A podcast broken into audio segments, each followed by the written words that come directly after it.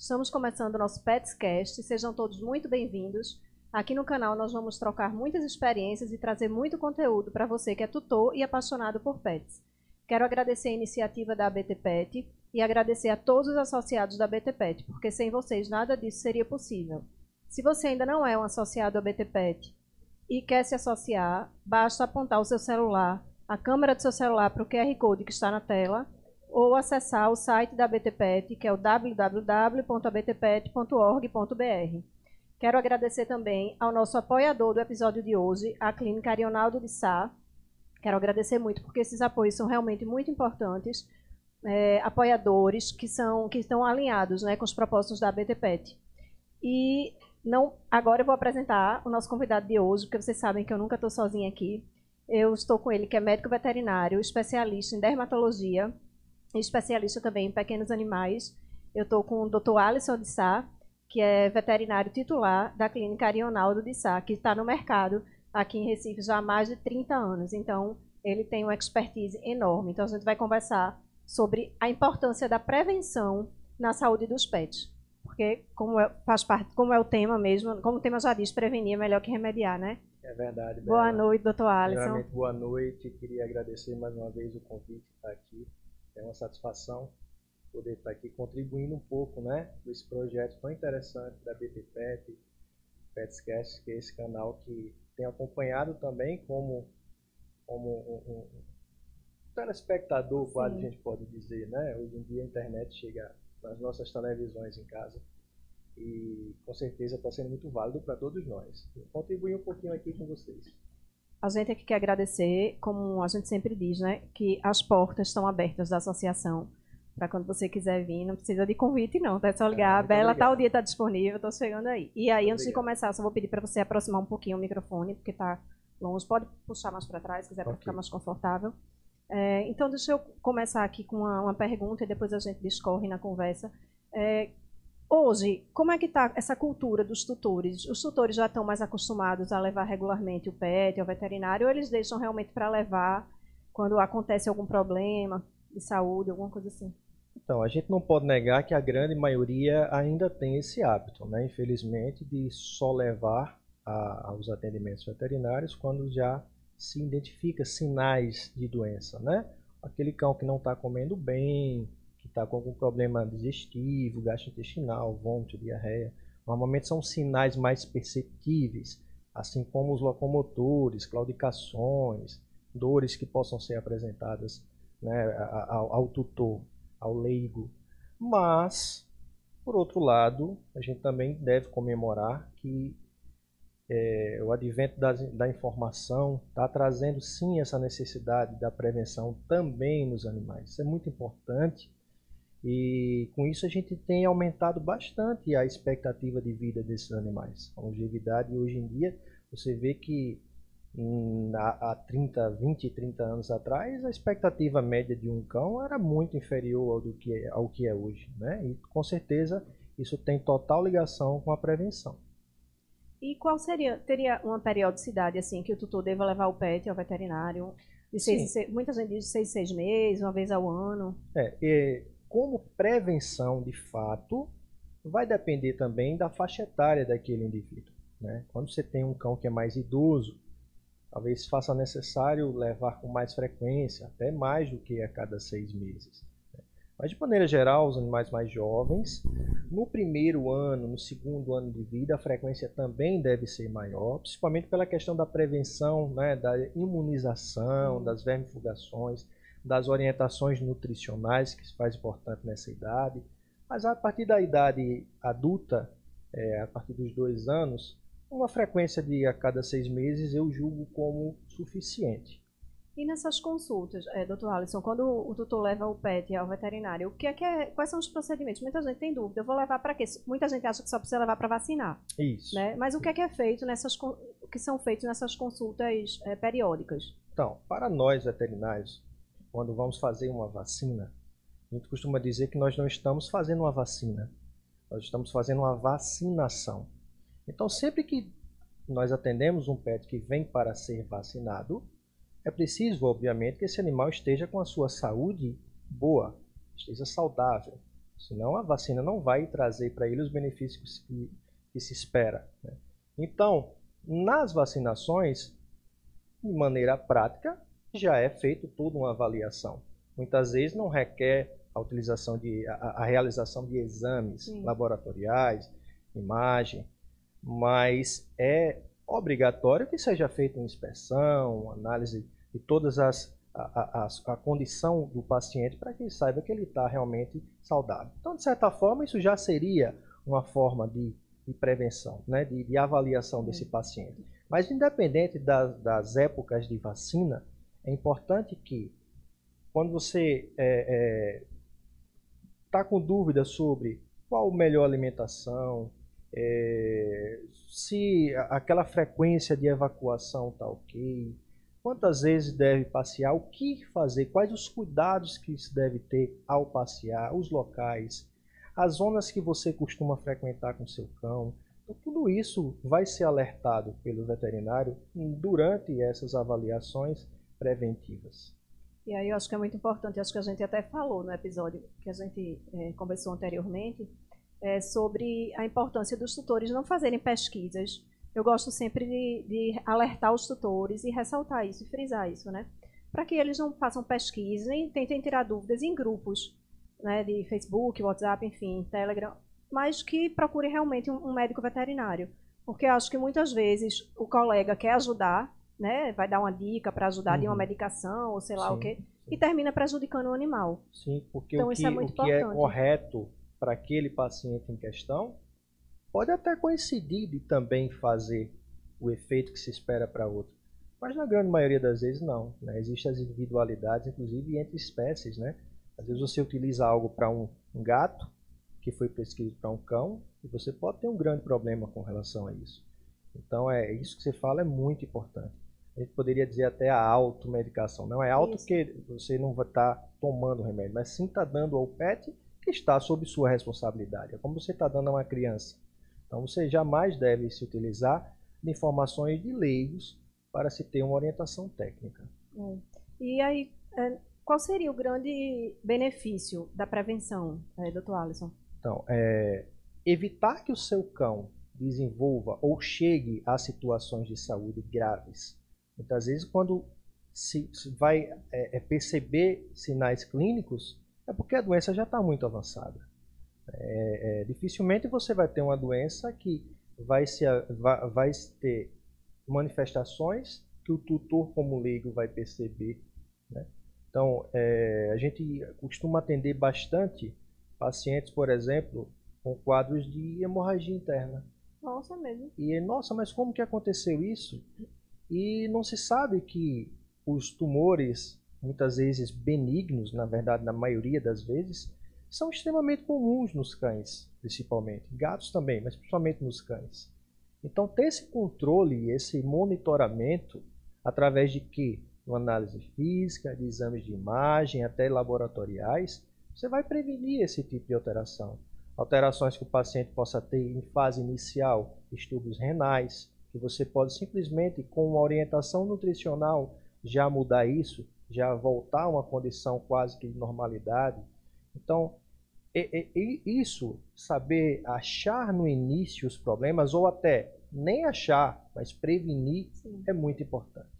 O senhor falou uma coisa, voltando um pouquinho ao que o senhor falou de vacinação, né? Sim. Eu vejo, o que eu observo muito é que você leva o, o pet para o veterinário para vacinar e ele simplesmente chega lá e é a vacina? Olha na caderneta e aplica a vacina. E eu acho que é uma coisa muito importante para os tutores observarem é, que ao levar o seu pet para o veterinário, ver se ele realmente tem toda essa preocupação em fazer uma avaliação clínica, né? nem que seja uma avaliação rápida, que não necessite de exames, mas para checar aquela condição corporal mesmo do, do, animal, né? O veterinário ele tem a obrigação de identificar a partir da espécie, do local onde o indivíduo viva, da faixa etária, dos riscos ao qual ele é submetido, quais são as vacinas que são necessárias para ele, porque isso não é uma receita. Sim. Tem pacientes que têm indicação de fazer certas imunizações e outros não.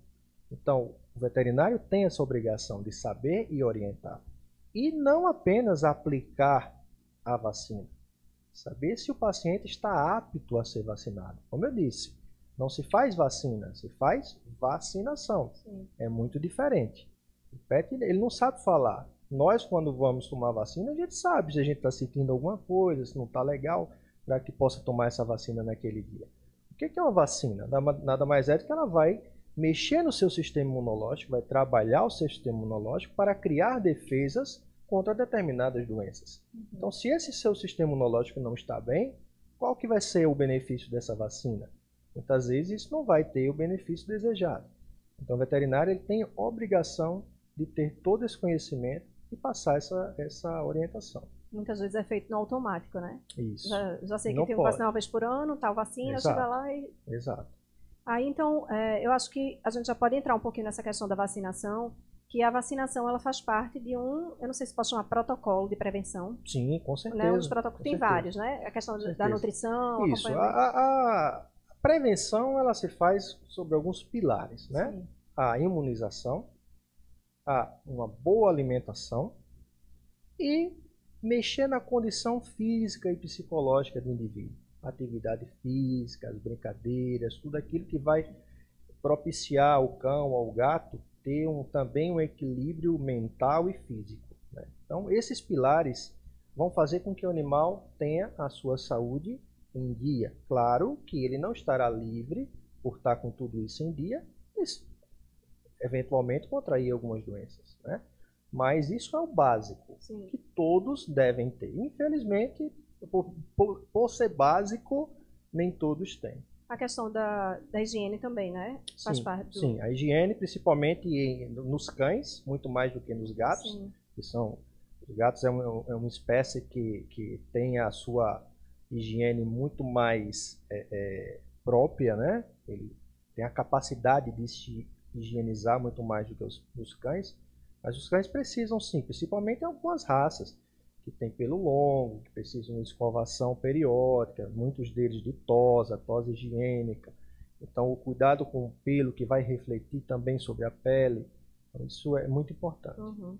Então, a gente pode começar a falar um pouquinho de vacinação, né? Entrar Sim. nesse tema de vacinação. É, muita gente tem dúvida quais são as. Recebeu o filhote em casa, se não foi caso de adoção, né? Se não adotou filhote, comprou um cãozinho. Quais são as vacinas que são obrigatórias e uhum. quais são uhum. as vacinas que são opcionais? Uhum. Eu acho que essa dúvida é da a maioria assim, dos tutores. Chegou um cão, ai meu Deus, qual é a vacina obrigatória? Sim, Eu acho que é uma, até uma divergência entre os é, veterinários. A gente escuta né? muito esse termo, mas é exatamente o que eu falei anteriormente. A questão não é ser obrigatório ou opcional, é a indicação de cada paciente. Ah, para cada pet. Então, tá. assim, claro, existem doenças que vão existir em qualquer região. Por exemplo, a vacina óctopla ou dectopla, ela contém ali doenças como sinomose, parvovirose, hepatite infecciosa, leptospirose, doenças que vão ocorrer em qualquer região. Sim. Inclusive em qualquer região do Brasil, vamos, vamos se restringir aqui a Brasil. Então, essa é uma vacina que se diz obrigatória. Por quê? Porque ela vai ser importante para todos os cães, independente de qual raça, local que ele viva. A vacina que se diz obrigatória, até em termos de legislação, a vacina de raiva. Essa é obrigada por se, se tratar de uma zoonose importante, né? A questão de saúde pública. Existem aquelas outras doenças que a gente orienta de acordo com isso que eu falei, o risco. Então, a tosse dos canis é uma doença que acomete o trato respiratório dos cães. Então, se é um cão que vai frequentar parcões, creches, vai a banho tosa, costuma passear, esse cão é um cão que precisa ter a vacina tosse dos canis, a vacina de Giardia, também, mesmo caso. O cão pode contrair nesses locais. Já vacina como a leishmaniose, você tem um cão aqui da região metropolitana, mora lá no 15º andar, não vai sair, um cãozinho de uma senhorinha não vai para canto nenhum, qual o risco desse cão ter uma leishmaniose? É muito baixo. Não vai ser, a gente não vai orientar, não faça, porque pode ser que algum dia, eventualmente, essa pessoa precise frequentar alguma área. Mas nesse caso, haveria uma indicação menor. Sim. Diferentemente daquele cão que é criado, por exemplo, aqui, voltando para a nossa região, aldeia, Gravatar, áreas de praia, Tamandaré, Porto de Galinha, Itamaracá. A gente sabe que tem uma incidência altíssima de leishmaniose. Sim. Então, esses cães, eles precisam, aí essa vacina se torna obrigatória nesses casos. Inclusive pelo aspecto de zoonose, de ser uma zoonose, né? de ser uma doença também transmitida a outras espécies, inclusive ao ser humano. Né? Então, aí tem o termo obrigatório e opcional. Vai da indicação de cada paciente e o veterinário tem que estar habilitado para, diante de uma boa anamnese, saber quais seriam as indicações para cada cão. Entendi. Então é individualizado mesmo, né? Exato. O protocolo, não é nada Exato. genérico. Assim, não, porque... Entendi. Não. E me tira uma dúvida, é, que eu tenho essa dúvida e ninguém nunca conseguiu esclarecer, assim, nunca ficou claro para mim.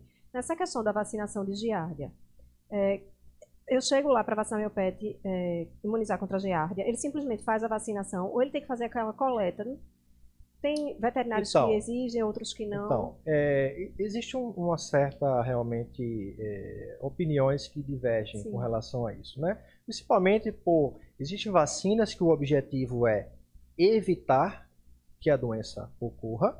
Claro que toda vacina vai ter o seu é, limiar de falha, Sim. né? Então, existem vacinas que o objetivo é evitar, existem vacinas que o objetivo é minimizar os danos. Então, a giardia, por exemplo, a vacina de giardia, ela não vai evitar com 100% de eficácia que um cão não contraia, mas ela vai minimizar esses danos. Então, ela vai trazer o cão, uma vez contraindo a doença, e vai ter sinais clínicos muito mais brandos. Então, isso é importante fazer. Por quê? Porque uma giardíase, dependendo do cão, dependendo da idade dele, da, de, de, comorbidades que ele possa ter, de como é esse sistema imunológico, pode sim ser uma doença muito grave. É, sem falar também no aspecto de zoonose, que também é uma doença que pode ser transmitida para outras espécies. Isso que o senhor falou, acho bem importante, porque como, assim como o humano, os pets, cada organismo reage de uma forma diferente, né? Sim. sim. Quando um pet é acometido por um giardíase, por exemplo, o meu pet pode reagir ambos são vacinados, mas o meu pode reagir de uma forma e o pet claro, de outra exato. pessoa, né? Às vezes você tem dois cães em casa. Sim. Os dois contraem a mesma doença. Um é super tranquilo e o outro realmente agrava. Hum, varia muito, né, o organismo. É, e aí eu acho que o senhor já falou um pouquinho das outras vacinas, como leishmaniose. Uhum. É, a vacina do verme do coração, na verdade não é uma vacina, é um isso, medicamento, né? Isso. A gente fala vacina para se tornar mais, mais é, é fácil de entender para os tutores, né? Por ser um, uma medicação injetável que deve ser aplicada com a frequência, uhum. se usa o termo vacina, mas na realidade ela não é uma vacina. Ela é uma medicação que vai fazer a prevenção do desenvolvimento de larvas dentro do cão. Então, o mosquito que transmite, que na realidade não é um mosquito, é um flebótomo, é um mosquito palha, é o nome popular, é, é, o mesmo que transmite, inclusive, a leishmaniose. Então, ao inocular, né, a, a, as microfilárias, é, elas vão cair na corrente sanguínea, vão se desenvolver habitando uma região nobre, que é o coração, né, átrio direito, tronco pulmonar. Então, essa medicação vai fazer o quê? Uma vez inoculado as microfilárias, ela vai combater, evitando que haja esse desenvolvimento. Por isso que ela tem que estar sendo feita com uma periodicidade, que vai ser na primeira aplicação, dependendo da faixa etária do cão, uma repetição após nove meses, depois se torna anual. Então, existem outras maneiras de prevenção também, não só com a medicação injetável, também com medicações tópicas, medicações orais, vai mudar a frequência de utilização, mas hoje o que a gente usa bastante, de fato, é a medicação injetável, que a gente diz, né, vacina. E aí, do seu ponto de vista, é uma medicação bastante importante. Sim, sim fundamental. Principalmente, mais uma vez, dependendo do ambiente sim. o qual esse ambiente vai viver, esse animal vai viver ou vai frequentar. Uhum. Né? às vezes ele não vive, mas você tem o hábito de ir à praia 15, 15 dias. Então, nesse paciente é importante ter sim a prevenção também para a dirofilária, não só a aplicação do, do da medicação, né? É, tanto se tratando de dirofilária quanto se tratando de leishmaniose, mas também a profilaxia através da repelência. Se faz necessária a utilização também de coleiras, pipetas, sprays, existem várias formas de apresentação, que é importante que o cão que ou mora ou frequenta essas áreas faça a utilização também desses produtos. É, no caso da vacina da leishmaniose, é, o senhor podia explicar um pouquinho a periodicidade? Como é que funciona? Muita gente ainda tem dúvida, assim, Sim. quantas doses são, qual é o intervalo entre as doses, uhum. e também um pouquinho, aí também que a gente sabe que tem consequência é, se você perde o protocolo, né? Isso. É uma vacina que ela deve ser feita a partir dos quatro meses de vida, não pode ser feito antes disso. Antes da realização da primeira dose, é importante que seja feito, é preconizado, melhor dizendo, que seja feito um teste onde a gente vai identificar se o cão não já é portador da leishmania. Esse teste dando negativo será feita a primeira dose, vai ser repetida mais duas doses, ou seja, um total de três doses inicialmente, com intervalos exatos de 21 dias. Após esse período, a primeira repetição, um ano após a primeira dose, isso é mais um equívoco que, que costuma acontecer. Exatamente. Quando se repete a vacina da leishmaniose depois da terceira dose é errado, ela deve ser repetida após a primeira dose. E aí, a partir de então, fica uma vez por ano, sempre naquela data. O laboratório preconiza que a vacina não deve ser atrasada de maneira alguma. Então, dependendo do atraso que ocorra, é, é preciso que seja feita uma dose de reforço ou até mesmo refazer novamente as três doses. Reiniciar o protocolo, né? Reiniciar o protocolo. E dessa, isso ocorre também com outras vacinas. Por exemplo, eu esqueci de levar meu cão para vacinar para giardia ou para tosse dos canis. Se eu esqueci durante um longo período também, tenho que fazer tudo de novo. Se esse esquecimento foi durante as vacinas iniciais, sim, porque ele está formulando ainda as defesas no sistema imunológico sim. dele. Quando é uma repetição anual, o que vai acontecer é que naquele período que você passou do tempo, o seu cão ficou desprotegido. Houve uma janela imunológica ali em aberto. Sim. Mas aí, a partir do momento que você refaz a vacina, você já volta à imunização. Então, essas vacinas convencionais não precisaria repetir, como é o caso da leishmaniose. E a partir de que idade o cãozinho é, inicia o protocolo de vacinas? A leishmaniose, o senhor falou que não pode ser antes dos quatro Isso, meses, a partir né? dos quatro meses a leishmaniose. Vamos lá, para a déctupla ou óctupla, né, dependendo da conduta de, qual, de cada profissional, deve ser feita a partir dos 45 dias de vida. Em algumas situações onde o cão é criado em ambientes pequenininho, né, coletivo, onde você vê que não tinha ali uma questão com a segurança é, imunológica desses pacientes, recomenda-se inclusive fazer a primovacinação aos 30 dias com a vacina bivalente, é uma vacina que ela previne contra sinomose e parvovirose. Uhum. São as doenças mais comuns nessa faixa etária dos cães. Né? É, se não for o caso, pode ser feito já a décula ou a óctula aos 45 dias de vida. E repete-se mais três doses com intervalos de 21 dias. Há uma certa divergência também de cada profissional com relação ao total de doses e a, a, a o tempo de uma para outra. Sim. Alguns preconizam três doses de vacina com intervalos de 30 dias, outros quatro doses de vacina com intervalo de 21 dias. Normalmente se termina o protocolo de vacinação, quando é iniciado na data correta, por volta dos 3, 4 meses de vida. Tá? Essa seria a décupla ou a óctupla. Oh. A raiva ela deve ser feita a partir dos 3 meses de vida também e é uma dose única. A sua repetição deverá ser um ano uhum. após a dose que ele tomou e assim fica também sucessivamente Sim. todo ano. A tosse dos canis e giardia pode ser feita já no cãozinho bebezinho. Nós costumamos recomendar ser feita a partir dos 60 dias de vida. E no caso de se tratar da tosse dos canis, como primo vacinação nos bebezinhos, pode ser feita inclusive outra via de administração, sem ser a subcutânea, que necessitaria de duas doses. Você pode optar ou pela intranasal ou pela oral, que sendo essas, só se faz uma dose mesmo e fica repetindo uma vez por ano. Então essas são as vacinas preconizadas para os cães. Para os gatos, vai depender também é, de como esse animal veio para você, se é um animal que era de um criador, né, você conhece a procedência, se é um gatinho que vinha que veio de rua, sem uma procedência adequada. Então, isso vai também permitir que a gente faça, primeiro, saber se esse pet está apto a ser vacinado uhum. e definir com relação à conduta de vacinação.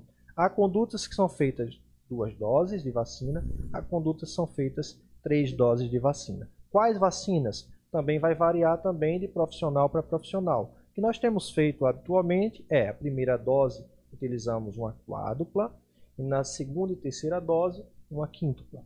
Só a partir dos três meses também se faz a vacina de raiva. No caso dos gatos, é importante também a gente descartar algumas doenças que muitas vezes eles portam subclínico, como por exemplo a imunodeficiência felina, a leucemia felina. Existem testes que podem detectar essas doenças. Então, se um gatinho é adotado, você não sabe muito bem a procedência dele, deve ser feito esses testes para saber que o paciente está saudável. Uhum. A imunodeficiência felina, inclusive, ele pode ser um portador são com a doença indetectável até os seis meses. Então, após os seis meses, mesmo aqueles que foram reagiram negativo a, a, ao teste, uhum. é importante ser repetido após os seis meses, para que a gente saiba de fato que você não tem um gatinho doente.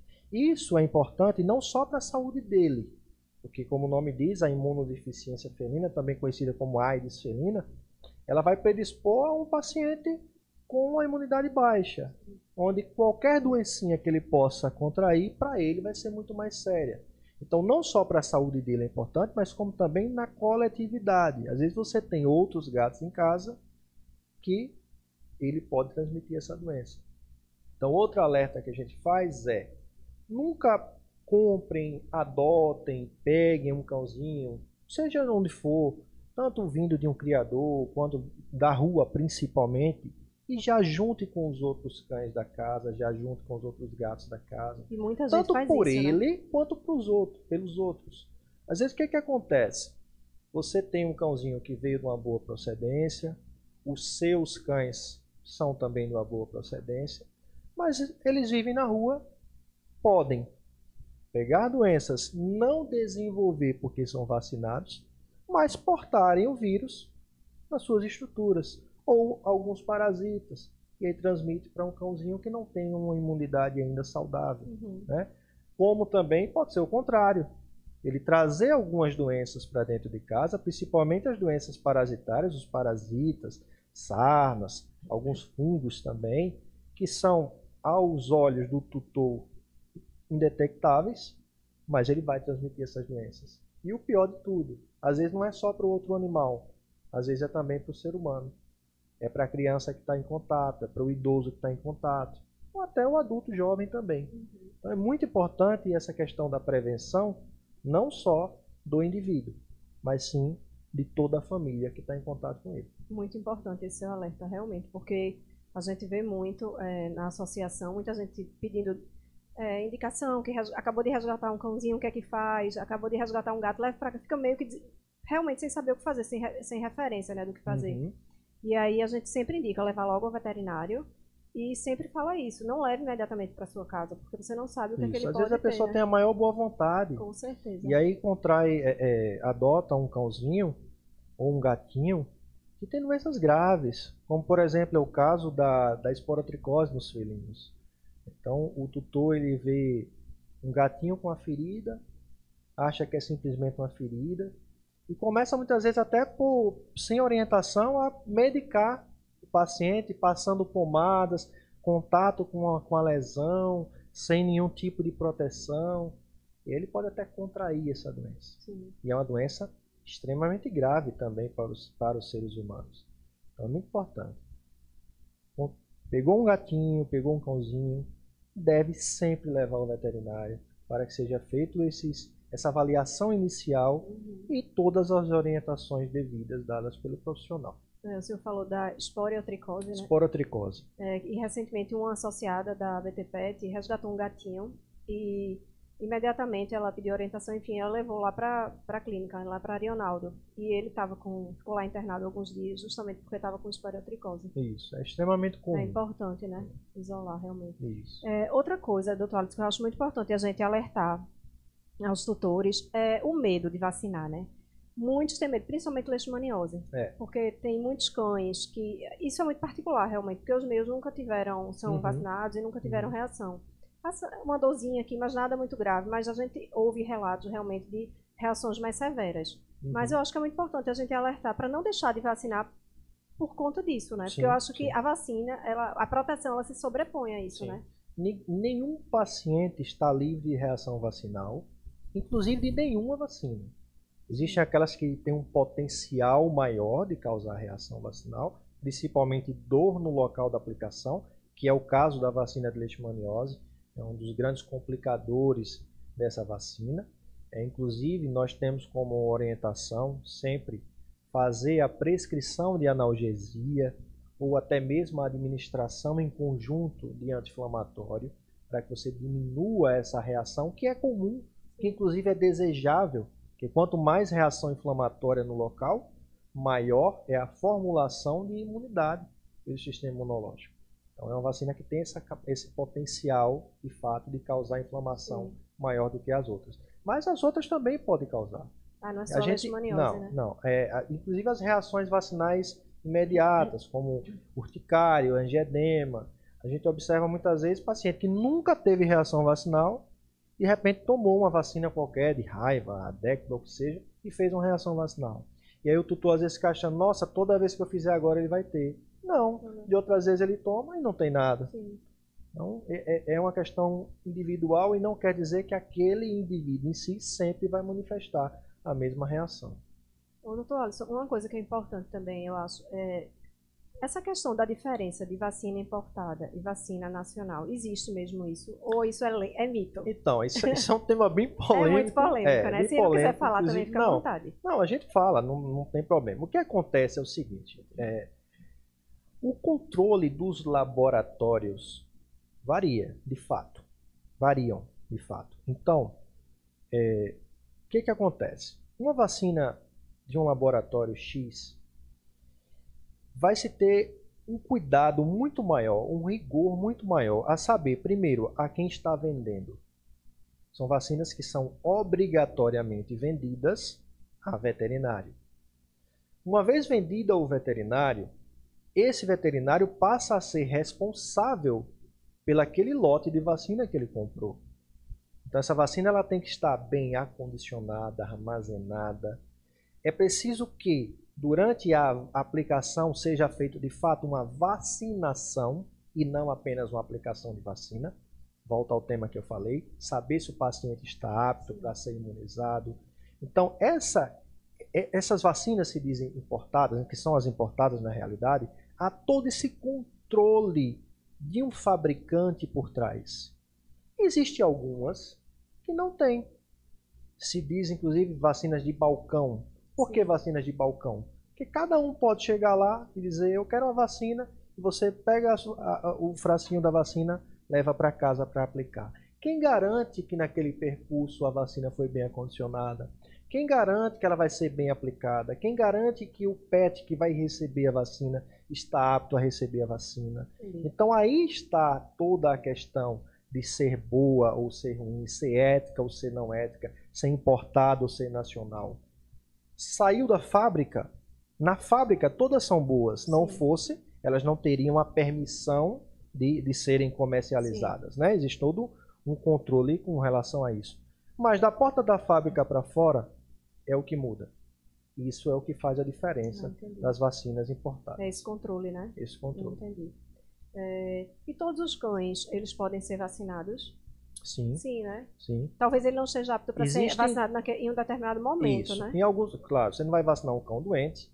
Existem cães que podem ter alguma doença que também são contraindicados tomarem vacina. Por exemplo, é o caso da anemia hemolítica imunomediada, uma doença autoimune desenvolvida pelo cão, onde as suas células sanguíneas, principalmente as hemácias, são autodestruídas. Por quê? Questões imunológicas, ao qual ele foi submetido. Agressão de doenças, é, estresse exacerbado, inclusive vacina pode, se não causar, mas causar as recidivas do quadro. O paciente, uma vez tendo anemia hemolítica imunomediada, ele pode ter recidivas desse quadro a qualquer momento, por fatores estressantes, uhum. seja ele por doença ou outros. E nesses pacientes especificamente, a literatura cita que é contraindicado, inclusive, a utilização de vacinas. Você pode estar causando recidivas do quadro. Então, são casos muito Isolado, né? específicos, né? isolados, mas na grande maioria das vezes não há contraindicação em vacinar. O que se diz também, a literatura que diz que a partir de determinada idade não se faz mais necessária a utilização de vacinas, por uma memória imunológica criada ao longo de uma vida, recebendo vacinação de qualidade, na frequência correta. Esse também é um tema bem discutível. Eu nunca né? nem tinha escutado falar. É, de maneira geral, a orientação que a gente dá é que todo cão, todo gato deve ser vacinado. É vacinado em qualquer idade. Em qualquer idade. O petzinho mais idoso também, né? Também, também. E tem algum cuidado mais é, especial assim para os pets idosos? Ou são os mesmos cu então, cuidados? É, os pets idosos, muitas vezes, eles podem estar doentes de forma subclínica. Sim. É muito comum a gente ter cães cardiopatas, cães nefropatas, é extremamente comum. Né? É, a idade também propicia, caso não seja feito um cuidado, que é um tema que a gente pode até abordar mais à frente, a profilaxia da boca, né? A escovação. Então, esses pets mais idosos acabam muitas vezes já tendo uma doença periodontal grave. Isso é uma doença, muitas vezes que predispõe a outras doenças tão graves quanto.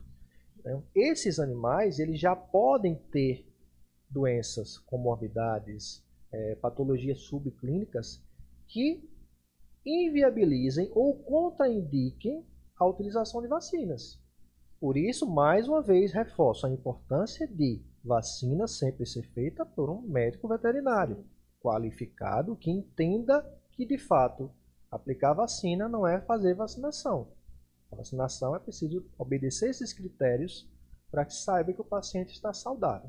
E nos cães idosos, a gente precisa ter mais cuidados ainda para detectar que, de fato, esse cão está apto a ser vacinado.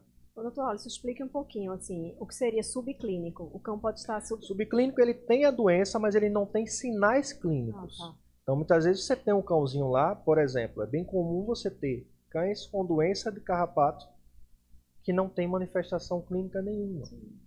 Às vezes você vai fazer exames para identificar até outra coisa e acha uma doença de carrapato. Entendi. É preciso tratar, porque ele está subclínico naquele momento, mas ele pode vir a desenvolver a doença clínica. Então é importante tratar. Então, subclínico é isso. Certo. São doenças que ainda não iniciaram as manifestações, os sinais clínicos que se tornam mais evidentes para a gente poder ter a orientação de que esse cão está doente. É, o senhor percebe que é, as doenças, por exemplo, é, como câncer, é, doenças oftalmológicas, enfim, elas são. As pessoas percebem elas, elas mais tardiamente, porque as pessoas não têm o costume de, de marcar. Eu acho que dermatologista, dermatólogo, dermatologista não, né? uhum. né? Porque eu acho que é o que mais, mais frequentado, uhum. assim. Uhum. Mas oftalmo, é, oncologista. Não noto que as pessoas têm o costume de marcar. Eu vou marcar para um oncologista para ver se tem alguma coisa, marcar para um oftalmo. É só quando Exato. já tem alguma coisa, né? Exato. Sabe o que, é que acontece sempre, Bela? Que é bem interessante, entre aspas, de dizer. Muitas vezes você tem um cãozinho em casa que vai perdendo a visão de forma progressiva Sim. em decorrência de catarata. E você não sabe que ele é cego. Por quê? Porque ele é criado naquele mesmo ambiente e ele passa a conhecer até a localização espacial do ambiente que ele vive. Então ele consegue transitar sem bater nos objetos. Ele sabe onde está a aguinha dele, onde está a comidinha dele. O tutor não sabe que ele é cego. Nossa, Quando chega até a clínica que a gente avalia e a gente diz, você sabia que ele não enxerga? As pessoas às vezes se assustam. Outra forma de perceberem isso é quando por alguma razão leva o cão para outro local ou trocam um móvel de lugar, mudam um sofá de lugar para o outro, e aí o cão começa a bater, e aí se percebe. Isso é uma coisa bem comum de se observar na prática da gente. Uhum. Então, isso que você falou, é o tutor, por desconhecimento, não perceber. Outra coisa são as formações, as neoplasias, os tumores, né? É importante você pegar o seu cão, você palpar o seu cão. No caso do macho, você tem um controle. principalmente da genitália, dos testículos, na fêmea das glândulas mamárias, avaliar a boca, orelhas, ver de fato a boca, se existe a periodontite, alguma formação, algum tumorzinho, tumores de boca são extremamente agressivos, mas é muito comum os tumores de mama. Inclusive os nódulos uhum. pequenos. Às vezes tem um nódulozinho pequeno que o tutor não percebe, e esse nódulo de uma hora para outra ele tem um crescimento exponencial, muito rápido. muito rápido. E aí a pessoa diz: "Nossa, doutor, semana passada não tinha isso". E às vezes tem gente que desacredita, acha que é mentira, da pessoa está uhum. inventando. E de fato acontece. Existem tumores que têm um crescimento rápido de uma hora para outra. Então, ter essa inspeção do paciente em casa, tá sempre pegando, é, importante, é né? importante. Eu brinco até com alguns clientes meus que às vezes chegam lá e dizem, doutor, eu achei uma coisinha aqui, aí na hora de mostrar pra gente, nem acha, de tão cuidadosa que essa pessoa é. E conseguiu identificar aquele carocinho, Sim. aquele nódulozinho pequeno. Mas isso é muito importante. É. Porque aí é que você consegue identificar os problemas de maneira inicial. E evitar, por exemplo, uma progressão de uma doença grave, como é um câncer, por exemplo. Uhum. Eu digo isso porque eu sou bem observadora. Eu não sou, eu digo que eu não sou uma tutora é, neurótica para levar os meus pets para o veterinário. Eu sou assim, vomitou, veterinário. Eu fico observando, enfim, mas eu sou muito cuidadosa em relação a isso mesmo. Uhum. E aí eu percebi no COGE um pontinho certa vez no, no olho. Aí Sim. já fiquei apavorada. Era um, uma manchinha bem pequenininha, mas eu disse, pronto, já, tá, já fiquei desesperada. aí levei a um, um, veterinário oftalmo, né? E aí, graças a Deus, não era nada, era questão de, sei lá, explicou do lado de calcificação, não sei, enfim. E desapareceu, mas ele fez todos os exames e é muito importante. Assim Sim. que eu detectei, eu já liguei para marcar. Exato. É e às vezes você leva por um problema, chega lá e descobre outro, né?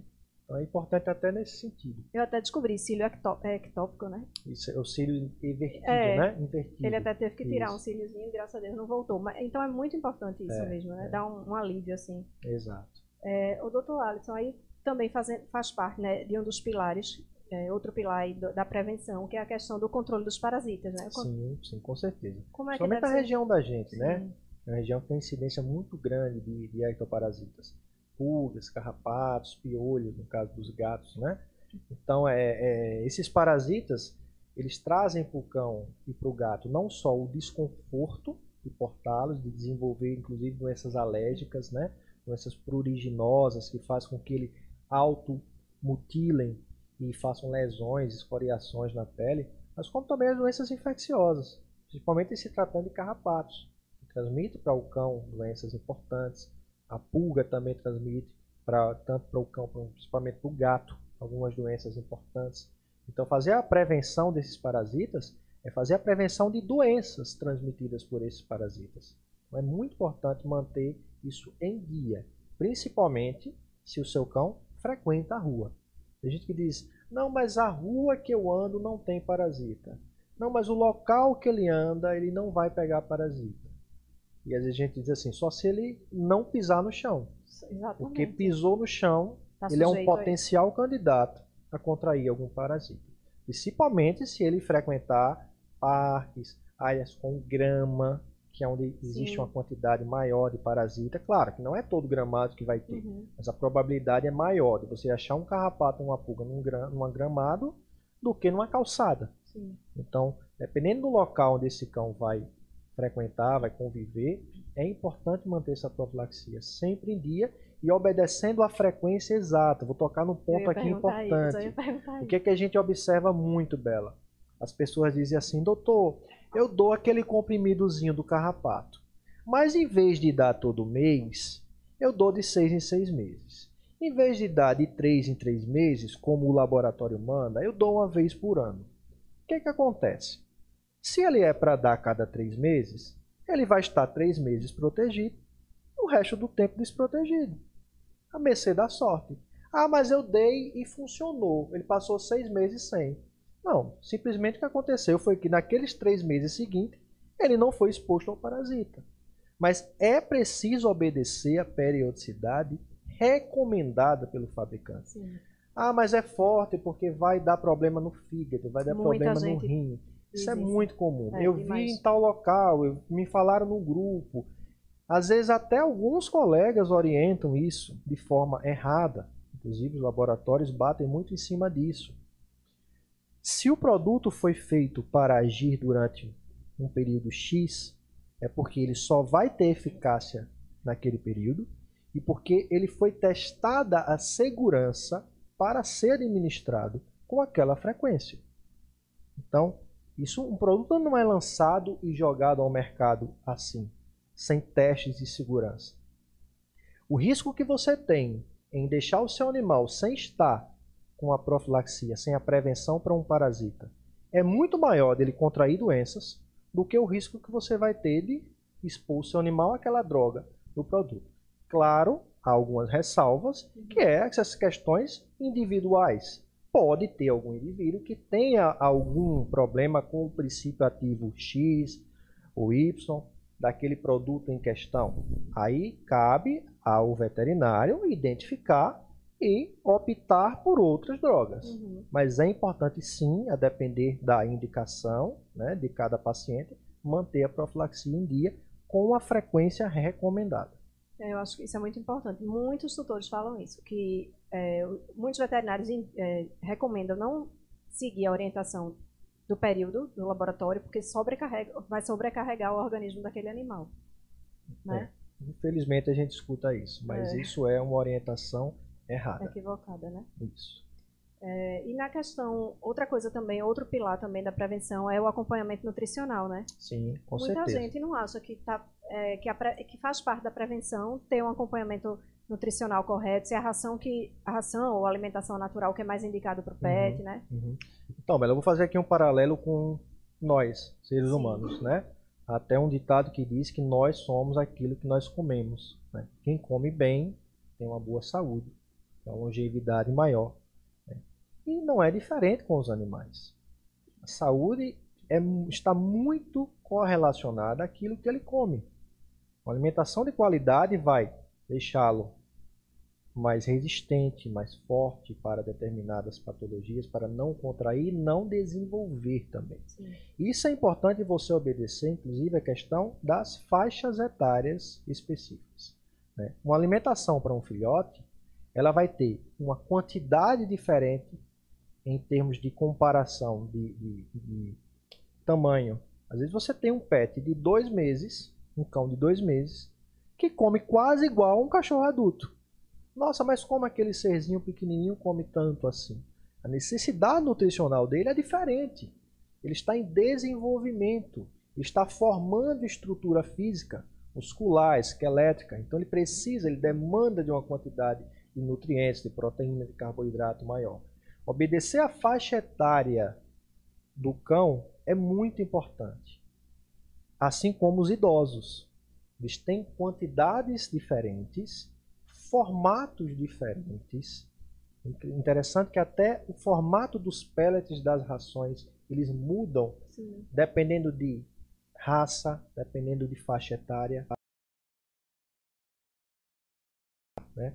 E os pets idosos eles podem ter já alguma sobrecarga em alguns órgãos. Aí existem as rações e os alimentos, né, as orientações Sim. nutricionais terapêuticas, assim como a necessidade nutricional muda.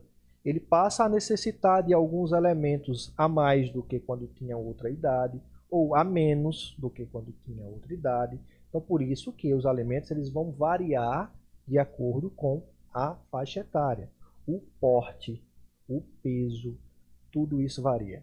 E o que é melhor, é ração ou é alimentação natural? Isso é um tema que está assim em total evidência Exatamente. atualmente. É né? As pessoas é. me perguntam, doutor Alisson, o senhor é contra a alimentação natural? O senhor é contra a ração? Eu costumo dizer que eu não sou contra nada, eu sou a favor de uma boa alimentação, Sim. uma alimentação de qualidade, com orientação. Adequada, né? Então, se é uma ração, que você busque uma ração de qualidade. Se é uma alimentação natural, que você opte por uma alimentação natural de qualidade e sob uma orientação. Porque não é tão simples assim. Você dizer, a partir de hoje eu vou dar alimentação natural, eu vou fazer a comida no meu pé. Agora eu vou dar o elemento X, o Y, B. Por exemplo, vou dar arroz, frango e tal legume. Só vou fazer isso. Será que só isso vai suprir a necessidade nutricional daquele cão? Qual será a quantidade devida? Qual será a frequência que ele deve comer. Uhum. Então, a alimentação natural, o que ela tem de diferente, a meu ver, da alimentação industrial é que ela precisa de uma orientação de um profissional apto para isso. Sim. Então, desde que seja dito o que ele precisa comer, quais são os ingredientes, as quantidades, o que é que ele não pode comer, não há diferença nenhuma com relação à ração. Uhum. A praticidade da ração é uma. A,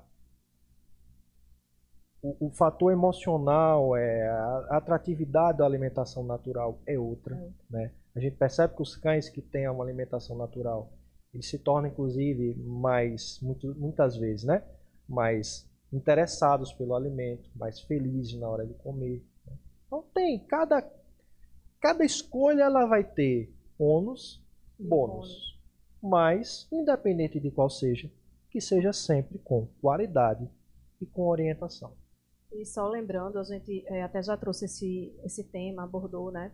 alguma coisa desse tema de alimentação natural. Só lembrando que a alimentação natural não é a mesma coisa que comida caseira, né? Sim. Muita sim. gente acha, ah, vou fazer exato, como o senhor falou, exato. fazer aqui um arroz, sei lá. Vou fazer, né? sobrou a comida, Pronto, vou dar para o cachorro, é. que essa aqui é natural. É, não, não, é, é bem assim, assim né? Mas, é, existem ingredientes, inclusive, que a gente come que o cão não pode comer. Sim, com certeza. E aí, é, essa, alimentação essa alimentação correta, ela pode evitar muitas doenças, né? Sim, com certeza é, tanto o excesso de alguns elementos quanto a falta de alguns elementos, certamente vão desenvolver problemas, se não a curto prazo, mas a médio e longo prazo, certamente. Então, isso faz total diferença, tanto na qualidade de vida quanto na longevidade desse pet, seja cão ou seja gato. É, o senhor tem muitos assim pacientes que o senhor percebeu que tem algumas doenças por causa da alimentação errada? Ou não, não é muito comum isso? Então, a gente observa muitas vezes déficits nutricionais, né? animais que estão abaixo do score corporal desejável. Muitas vezes até o contrário, sobrepeso, também por escolha de elementos nutricionais errados. Uhum.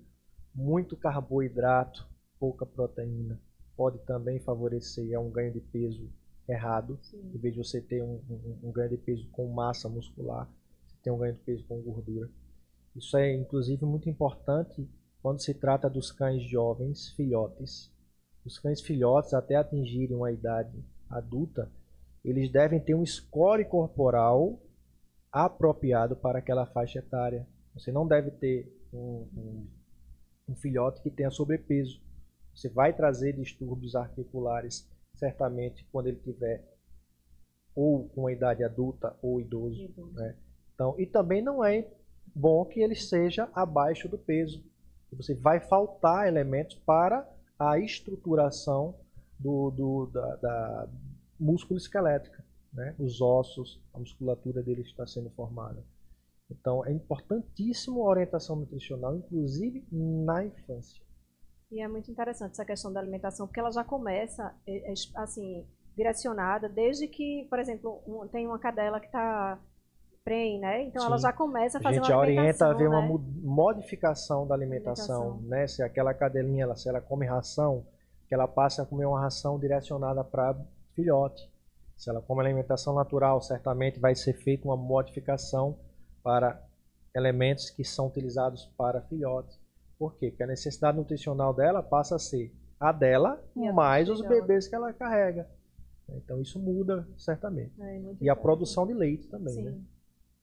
É, e na, acho que o senhor falou um pouquinho qual é a indicação para quem é, adota um pet já adulto. É, de imediato levar ao veterinário né, para fazer Sim. toda. É, se, o que acontece muitas vezes é que quem adota não sabe a idade desse pet. Né? Além de não saber se está saudável, obviamente, não sabe a idade desse pet. Então, em se tratando de alimentação, é importante até essa avaliação do veterinário para que adeque ele a uma faixa etária. Claro que muitas vezes você não tem como ter uma exatidão da idade dele. Né? A gente tem uma noção baseada em alguns aspectos é, é, anatômicos, inclusive de, de arcada dentária, da idade que aquele pet possa ter e fazer a orientação tanto da questão nutricional, como da questão de imunização, de, é, de vacinas, quanto da questão da desparasitização, né, os vermífugos, a prevenção para pulga e carrapato. Então, tudo isso deve ser feito nesse PET que é adotado. E também a identificação de possíveis doenças que ele possa estar portando ali de maneira subclínica. Então, essa questão, é, se alguém adota um pet adulto já e leva para o veterinário, tem como saber se ele vai precisar de determinada vacina ou não vai, podendo estimar é, a idade, não é isso? É, pela idade a gente vai saber qual seria aquela faixa que ele se adequa a determinadas vacinas. Não tem como a gente dizer, obviamente, se ele já tomou vacina, se ele vai precisar repetir alguma vacina. Então, o que se faz é iniciar um protocolo de vacinação. Claro que você já um cão adulto não é igual ao que seria de um pet filhote, Sim. mas também não é igual a de um cão que recebeu vacina a vida toda. Muitas vezes você faz algumas doses de reforço por se tratar de um cão que tem ali uma saúde, né, uma imunização, melhor dizendo, duvidosa. Uhum. Então, essa orientação deve ser levada em consideração nos cães adotados, onde você não tem uma certeza da procedência. Aí outro assunto importante, né, da gente falar que é um outro pilar, que é a questão da, da higiene, né? Uhum. Não só a higiene do, do pet, mas do, de todo o ambiente, né? Que aquele pet vive. Acho que até em casa mesmo, tudo isso é importante, sim, né? Sim, sim. Você falou em higiene, eu lembrei de uma coisa muito interessante de se falar, principalmente no mundo dos felinos, né? Sempre que a gente vê que tem um gato sujo, com pelo seco, é, com nós, é, com muita oleosidade, descamação. Esse animal muito provavelmente não está bem. E como eu disse, os gatos eles têm uma higienização muito efetiva, muito eficiente. São animais que estão constantemente se limpando. Então, quando o gato passa a não mais se limpar, por problemas diversos, é muito comum a gente observar animais mais idosos com doenças articulares, né, com dorzinha na coluna, né, com as neuropatias. Então eles passam a não mais se limpar, muitas vezes com problemas dentários também, por dor na boca, ele passa a não mais se lamber. E você tem como identificar pela qualidade da pelagem. Isso é uma dica interessante para quem tem felinos. Identificar a saúde do pet baseado nos aspectos de pelo dermatológico, né, ligados à pelagem e, ao, e, e a pele. Muito interessante isso, né?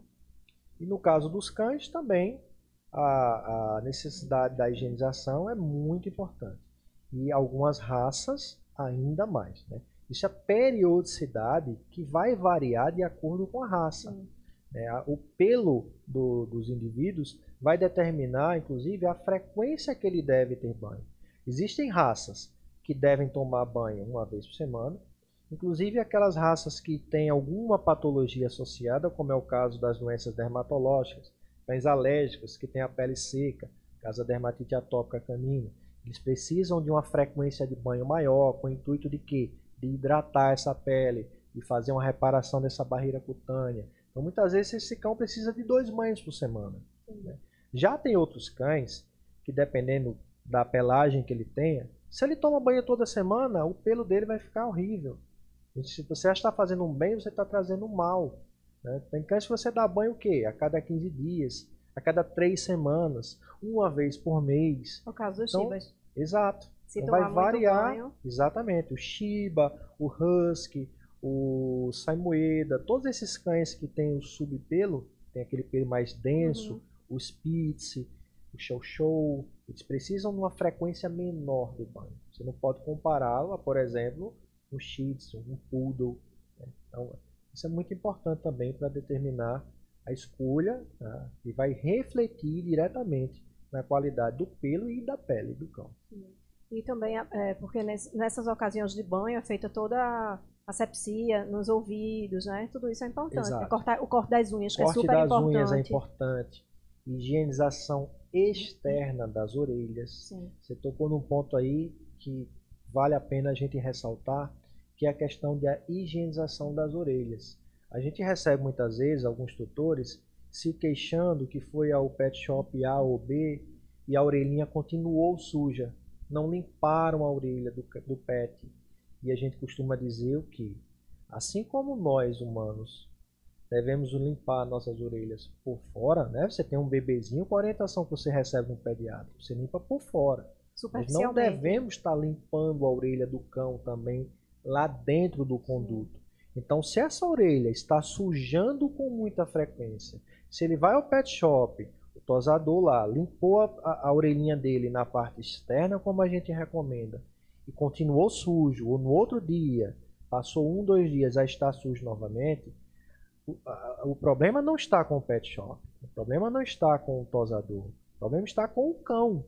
Esse cão precisa ser avaliado e identificado o porquê ele está produzindo muita cera, o porquê ele tem secreção, o porquê ele tem prurido, coceira, dor nessa orelha. Então, na grande maioria das vezes, o problema está no indivíduo e não em quem cuidou daquele indivíduo no banho. Então, essa frequência de, de, de, utilização, de limpeza da orelha, deve ser levada em consideração.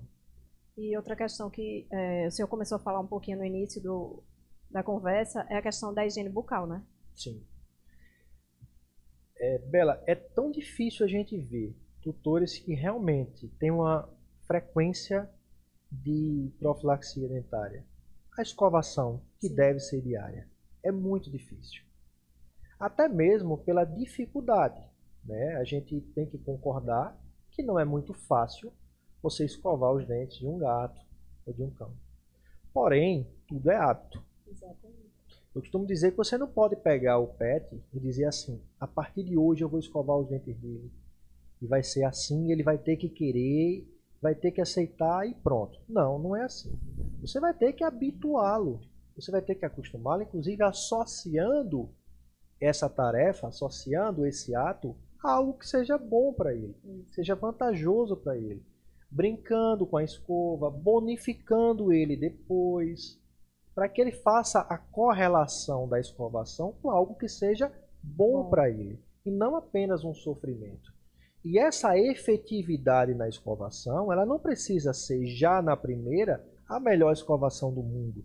Começa pouquinho, escova ali 10, 15 segundos, que seja, e você vai aumentando essa periodicidade e essa essa efetividade ao longo do tempo, para que se torne, com o passar do tempo, realmente uma escovação efetiva, bem feita.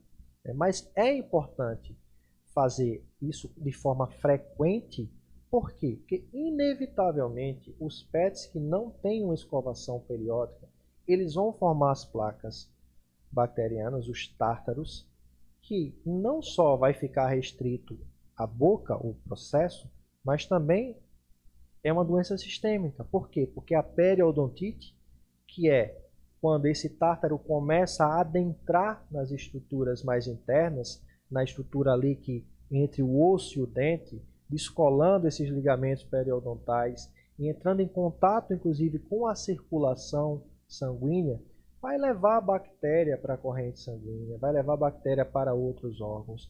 Isso é responsável, inclusive, por inúmeras doenças. Dentre elas, a gente pode citar as cardiopatias. As doenças valvulares do coração, elas estão diretamente relacionadas à qualidade da boca desse pet. Então, muitas vezes você tem um cãozinho idoso que tem uma periodontite grave, ele tem uma cardiopatia também grave. Pode ser que tenha correlação direta com isso. Então, a profilaxia dentária não é só para evitar o mau hálito do cão. Claro, isso será um benefício a mais, mas é para evitar primeiro, a perda de elementos dentários, que vai acontecer e não deve ser levado como uma coisa normal. Não é normal perder dente. Muita perde dente acha, quem não cuida dos é, dentes. Muita gente acha que o pet é idoso, Exato, não. normal. Pet idoso bem cuidado, feita a profilaxia é, é, diariamente, de preferência, ele jamais vai perder os dentes. Pode perder o dente por outras causas, por uma fratura, por outra coisa. Mas não porque o dente perdeu os seus elementos em decorrência de periodontite. Então, fazer essa profilaxia é extremamente importante. Isso vai melhorar, como eu disse, não só a questão do hálito do seu cão, mas como também prevenir doenças sistêmicas. E sem falar na dor, né, Bela? Porque você imagina o que é para um cãozinho conviver com dor no dente. Sim. A gente tem uma dorzinha de dente já, né? Nossa, uma das piores, é. a gente estava comentando, isso antes. Foi. Uma das piores dores que possa existir. Uhum. Quanto mais essas bocas que a gente costuma ver. Como é que esse cão mastiga com a boca desse jeito? Né? Aí as pessoas se preocupam muitas vezes, sabe com o quê? Como é que ele vai mastigar sem dente? Aí eu digo, o que é melhor? É mastigar sem dente ou mastigar com a boca desse jeito? E outra, há de se levar em consideração também que tanto a espécie felina quanto a espécie canina praticamente não mastiga o seu, seu alimento. Os dentes eles servem muito mais para a apreensão do alimento do que propriamente para a mastigação. É, eu já prestei atenção nisso, eles quase engolem Exato. o alimento. Então, se você observar um cão que comeu uma ração e por alguma razão ele vomitou em seguida, você vai ver que mais de 70% dos grãos estão inteiros. Já observei. Ele mastiga muito pouco. Isso. Então, a perda dos dentes por né, necessidade, né, quando se tem uma periodontite grave que precisa de fato extrair esses dentes, não vai é, implicar em dificuldade de mastigação, em dificuldade de ingestão do alimento. Pelo contrário, vai trazer muito mais benefício do que estar mastigando com um dente com dor na boca. Vai trazer mais qualidade de vida, né? Com certeza. É, e aí, é, outra coisa que é importante a gente falar é a questão da limpeza do ambiente também, né? Que o, que o pet vive. Sim, sim. Isso é muito importante, Bela, principalmente quando se trata de cães alérgicos. Né? Vamos puxar aqui um pouquinho para mim, né? É. ao meu lado.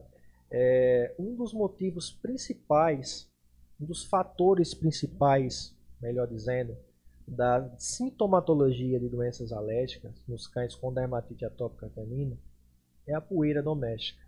Que na poeira doméstica contém o que? Os ácaros. E esses ácaros são considerados os principais vilões aí nas doenças alérgicas. Inclusive nós, seres humanos, né? Sim. A diferença é que a apresentação na gente é muito mais respiratória. As Uhum. pessoas têm rinite, né? Isso está muito relacionado à questão de poeira. Então, a periodicidade de limpeza da casa nesses pacientes se torna muito mais importante. Inclusive, a utilização de produtos que possam ali é, prender mais poeira, como por exemplo a utilização de carpetes, tapetes, né? A gente contraindica nesses para quem tem pets alérgicos, Sim. pets que gostam muitas vezes de dormir embaixo da cama, é um ambiente que acumula muito ácaro, a gente não, não lembra sempre de estar É, limpando é. embaixo da cama com periodicidade. A substituição das caminhas deles com frequência também.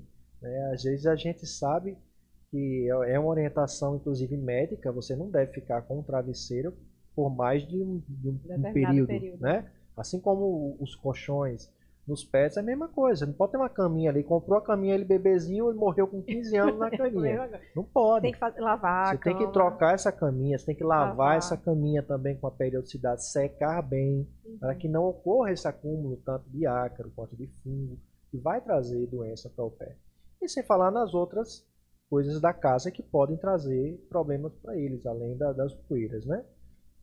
É, voltando só um pouquinho, que eu ia fazer uma pergunta, terminei esquecendo. A questão do, da da- dos dentes. Hum. Quando o, o tutor percebe que ele já está com muito ácaro acumulado, enfim, o senhor Muito recom- tártaro. Muito ácaro, a gente acabou de falar de ácaro, muito tártaro acumulado. O senhor indica fazer é, a remoção do tártaro? Não tem é um Sim, procedimento sim, de sim. remoção, né? Sim, porém, é muito importante que diga que uma coisa é apenas tirar o tártaro do dente. Outra coisa é, de fato, fazer um tratamento periodontal. Sim.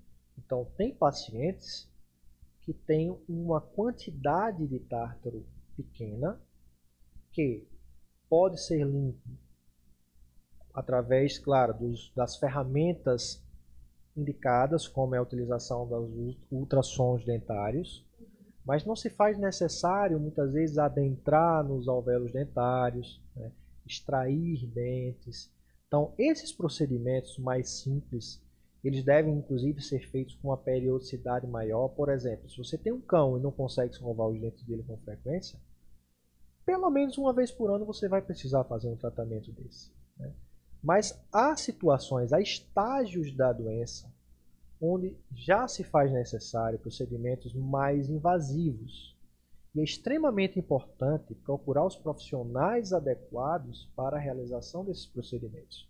Não é algo simples, Bela, como apenas tirar o, o tártaro O que está ali visível no dente. E aquela parte que não está visível, que é a raiz do dente que está coberta pela gengiva.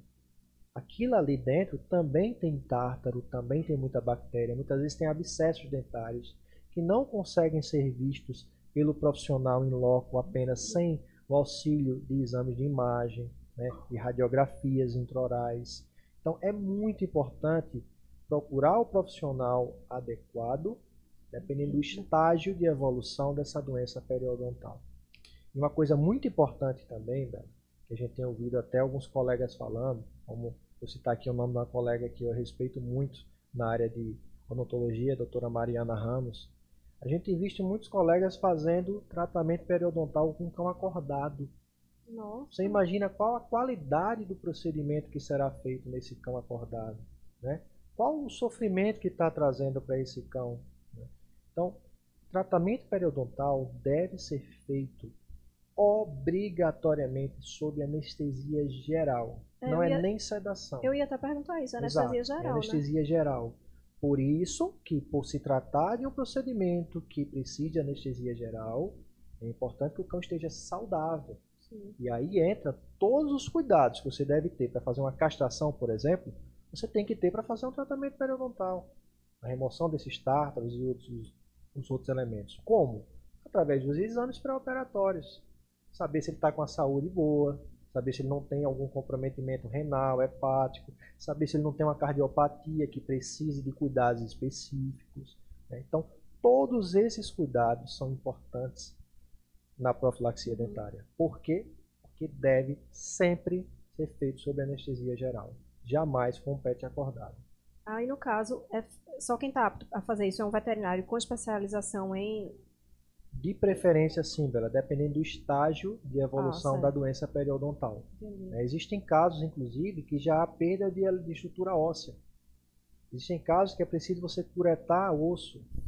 Que é preciso Nossa. você, é, é, muitas vezes, fazer até enxerto ósseo, porque já há uma perda grande de massa óssea na região de mandíbula. Pode até causar fratura da mandíbula se você não estiver habilitado para fazer certas extrações. Né? Uhum. Então, é muito importante você estar na mão de um profissional que tenha capacitação para isso. E não apenas achar que é só tirar um tártaro, é só extrair um dente que está mole. Não, é muito, vai muito mais além disso.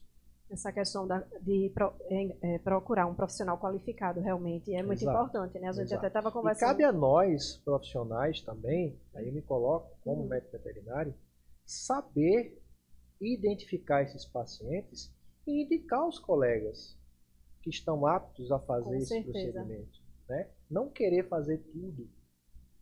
Nós não estamos habilitados a fazer tudo. E não é nenhum demérito não fazer tudo. Claro. Pelo contrário, eu considero isso um mérito muito grande. Sim. Reconhecer as suas limitações e saber que existem colegas que estão mais capacitados para isso. Você está fornecendo ao seu cliente, ao seu paciente, uma melhor qualidade de serviço. É, essa, essa- Não só se tratando da parte odontológica. Uhum. Eu me refiro aí a todas as especialidades. Se é um caso ortopédico, se é um caso dermatológico, se é um caso de cardiologia, endocrinopatia, aquilo que não me compete com a qualidade devida, a gente vai sempre procurar os profissionais adequados. Por isso, né, que nas clínicas a gente tem várias especialidades, como é o caso da nossa clínica.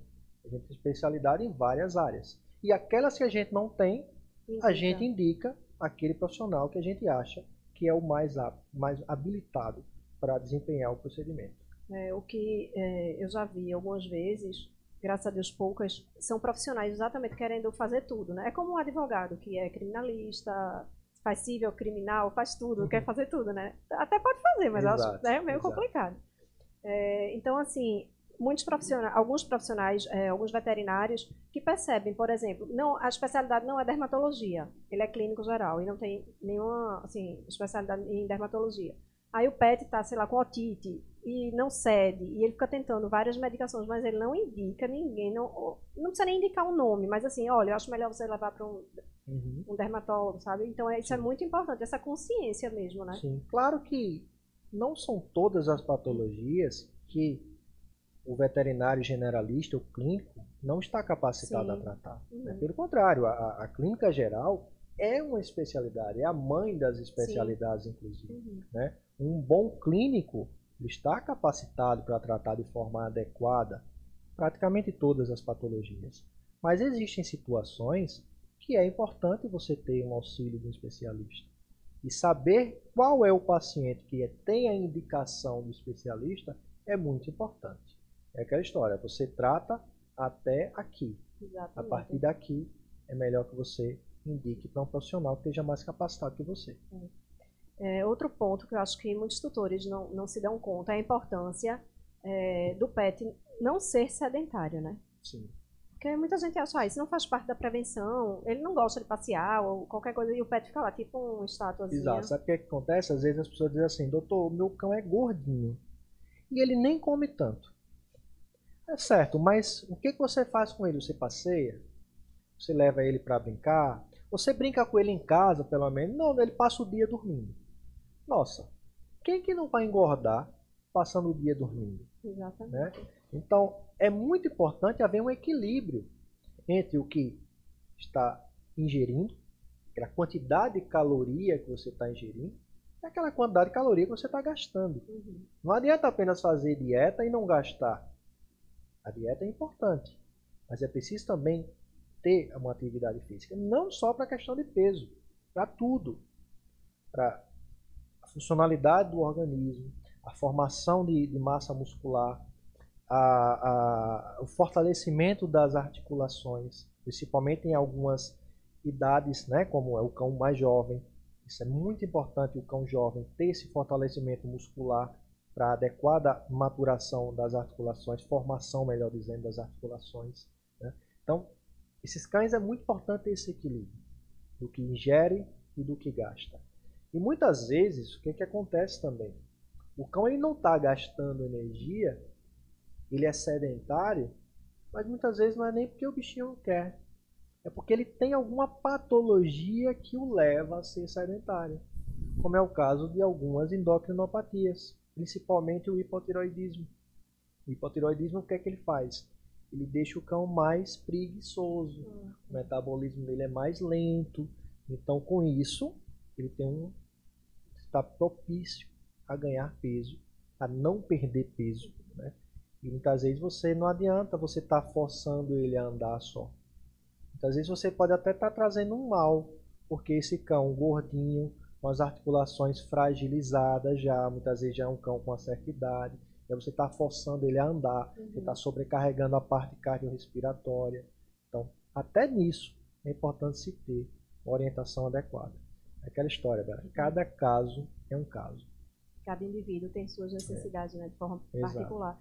E também a saúde mental, né, doutor? E a saúde mental, com é. certeza. Então, Essa é importante até entender que existe idade que essa modulação aí, né, neurológica, é muito importante.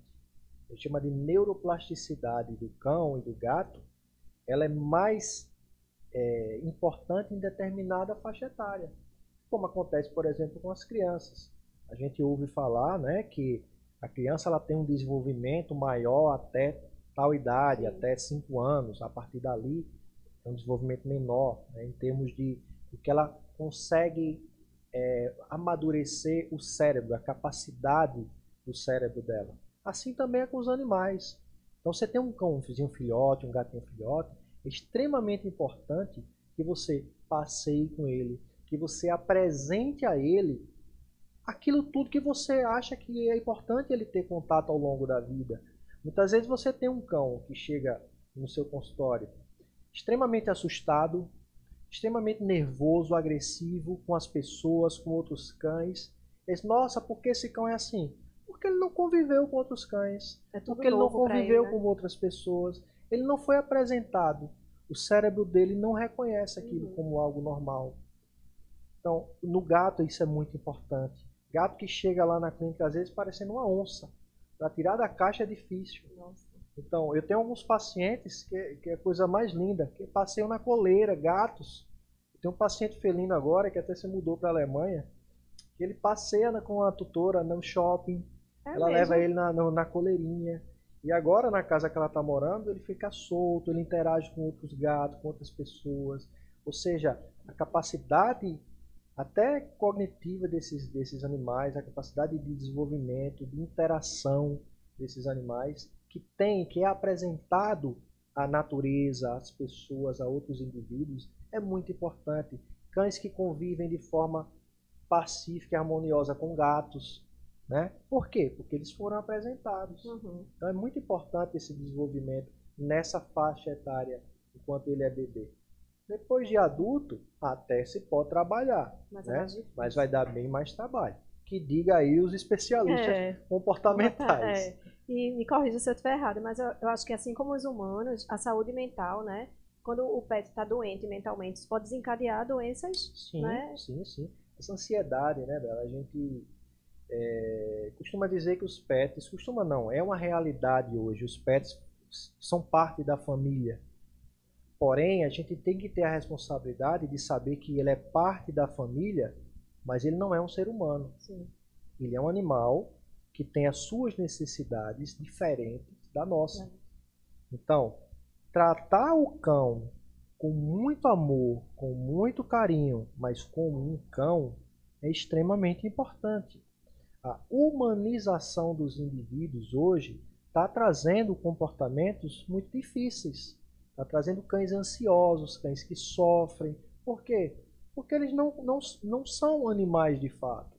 Eles não, o que eu falei, eles não conhecem o mundo do ser um animal. Uhum. Então você traz essa- toda essa ansiedade para o indivíduo. E depois que está formada toda essa ansiedade, a gente quer tratar. Como?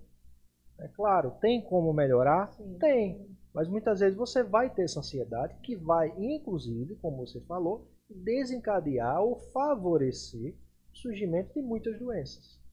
né? Porque a questão emocional está também diretamente relacionada à prevenção de doenças.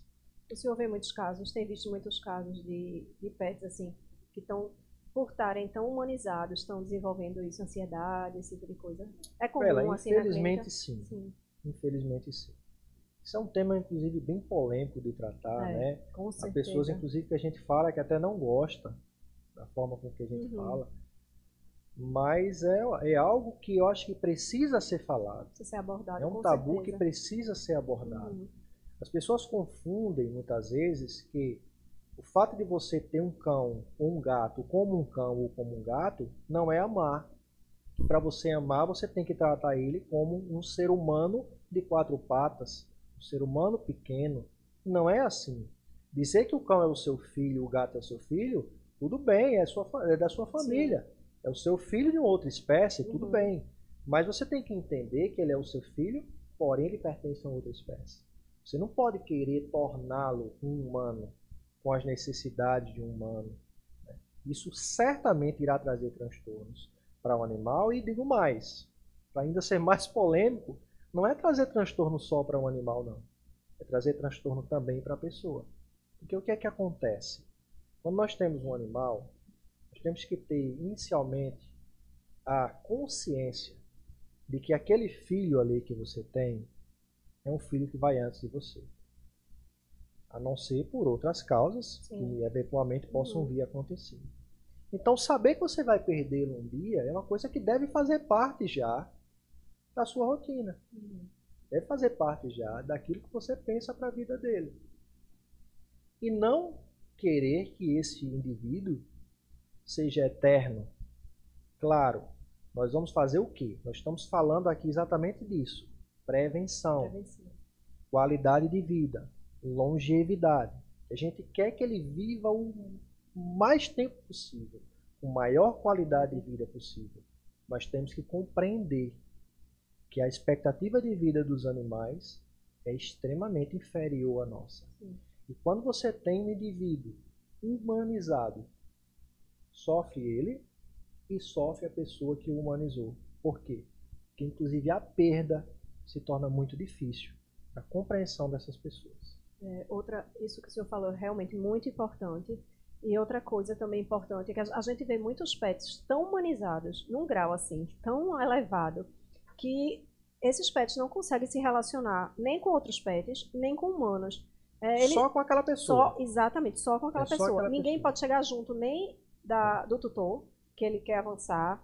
Né, É uma coisa assim, absurda. É, vai. muitas vezes a gente acha que o pet é nosso, mas não. na ca- o- nós somos dele. Isso. Esse tipo de indivíduo, nós somos dele. Então ele faz o quê? Tudo ali é para lhe proteger, Uhum. para lhe cercar. Ele quer estar com você o tempo todo. Ele não deixa ninguém encostar, outro cão, outra pessoa. Isso é muito ruim para o cão. Hum. É muito mais. Nós percebemos isso na prática.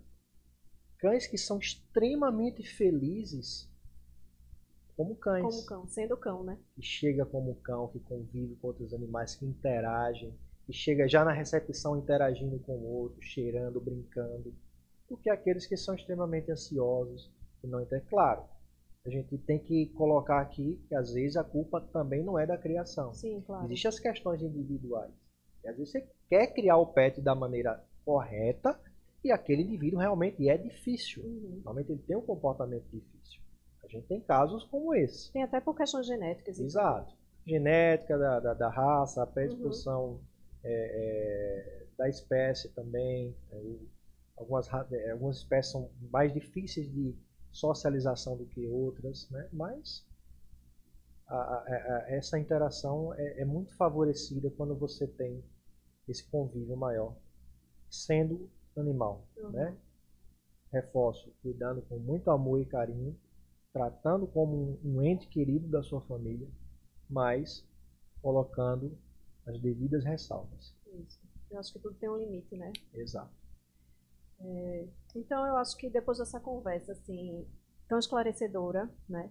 Eu acho que não há dúvidas de que a prevenção realmente é o Em todos os aspectos, Em né? os aspectos. Inclusive no financeiro. Sim, sim. Porque isso é um ponto extremamente importante de falar. Às vezes as pessoas não querem investir, entre aspas, em um- uma consulta de rotina, porque vai ser feito alguns exames, além ali da consulta que vai existir um custo para isso, existe o custo de alguns exames que são importantes. E a pessoa não quer ter esse investimento, né? Porque eu considero isso um investimento. Importantíssimo. isso. Porém, após a doença, o custo, além de ser muito maior, ainda tem o principal, que é o risco de você perder aquele animal que você tanto ama. Exatamente.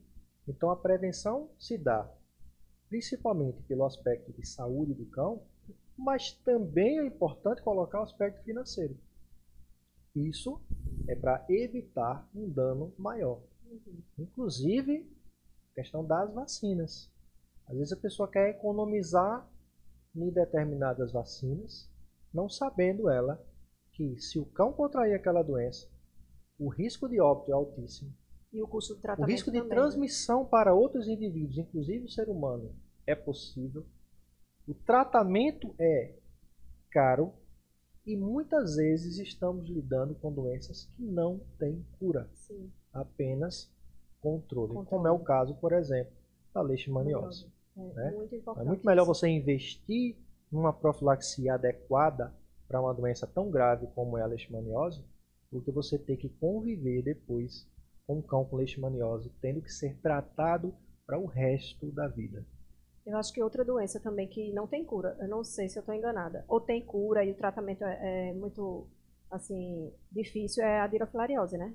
Não, tem cura, tem cura, sim. é o tratamento, né? Isso. Que é O que acontece é que depende do estágio que a doença Ah, se encontre. né? Muitas vezes se torna mais difícil você alcançar uma cura dependendo do estágio. Quando já se tem larvas adultas, já um, um- uma, uma- um estágio de parasitismo muito importante né, na est- estrutura que é coração Sim. e tronco pulmonar, se torna muito difícil de, de tratar. Existe inclusive literatura que recomenda a intervenção cirúrgica para remover essas larvas. Você Nossa. imagina o tão complexo que é É. essa doença. Uhum. Então, quando se descobre no início, pode tratar. Existem algumas formas de tratamento, inclusive o que é permitido a nós aqui no Brasil. É a- um determinado tratamento que é feito com uma periodicidade, normalmente a cada seis meses, de três a seis meses, durante um tempo, aí vai variar de cada paciente. né? Existem drogas, inclusive, que podem curar o paciente apenas com duas aplicações Sim. mas que isso ainda não é possível aqui para a gente. Mas é muito importante prevenir, né? E não esperar acontecer para você e cuidar. É, porque em muitos casos até o, o, o, profissional ele fica de mãos atadas, porque a doença está no estágio tão avançado Exato. que ele quer dar o melhor para o assim, mas não, não tem nem o que fazer. Pode. Né? Aí vai fazer só paliativo. Uhum. Então, assim, no que estamos pertinho nesse tema, o senhor quer falar mais alguma coisa que a gente esqueceu? Acho que o senhor falou agora desse aspecto financeiro, dessa, desse planejamento, que é bem importante, né, que a gente não tinha conversado. Então, é, para fechar aqui, eu queria falar reforçar, na realidade, mais uma vez, a necessidade das consultas de rotina, as consultas periódicas, a gente chama os, os check-ups anuais. Né? Todo o animal, seja ele gato, seja ele cão, vou falar só do cão de gato aqui, que é o que a gente atende com maior rotina, uhum. né? É, com a periodicidade de pelo menos uma vez por ano. E aí, dependendo da faixa etária desse indivíduo, e das patologias que forem identificadas, essa, essa frequência de reavaliação pode ser feita com a maior frequência. Mas não espere o seu cão demonstrar que está doente. Leve-o ao veterinário de forma preventiva, para descobrir se existe algum problema, uhum. para que se possa tratar no início, ou melhor ainda, ter certeza que você tem um pet saudável. Né? Isso é muito importante. Isso dá tranquilidade e segurança para o tutor, né? E vai dar certamente uma maior longevidade para o seu animal. Uhum. Isso eu acho que é ponto-chave, fundamental.